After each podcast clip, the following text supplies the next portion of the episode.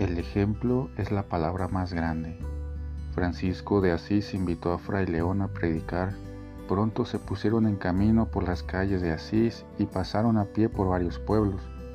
Durante ese tiempo conversaban mucho, se reían mucho, saludaban con alegría a las personas que se encontraban. Fray León comenzó a encontrar extraño que la predicación nunca se daba y se dio cuenta de que ya estaban regresando a casa.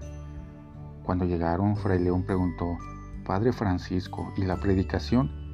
A lo que recibió de respuesta, ya la hicimos.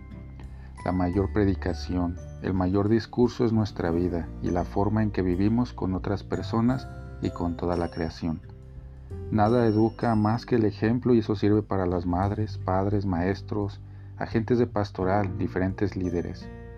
Quizás la única página del Evangelio que algunas personas lleguen a leer sea su vida, dijo San Francisco en otro momento.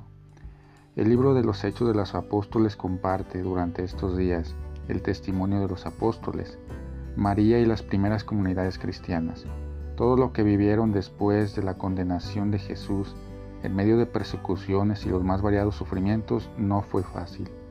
El testimonio de Jesús que supone dar toda su vida hasta la cruz estaba todavía muy presente en la memoria y eso fue lo que les dio fuerza para continuar. Juan Bautista en el Evangelio, que podemos ver en Juan 3, 31 al 36, subraya que el testimonio de Jesús era de arriba de lo alto. Jesús es el embajador del Padre, es decir, todo lo que hacía era dar su propio testimonio, representar las obras del Padre. En este lenguaje entre el tiempo y la eternidad, entre lo alto y lo bajo, el Evangelio va creando fuerza y resistencia, garantizando que Jesús es una presencia que no pasa. Su testimonio permanece para siempre. La meditación de hoy puede pasar por ese lugar.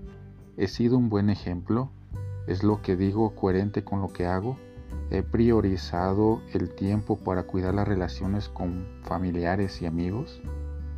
Reflexión de hoy.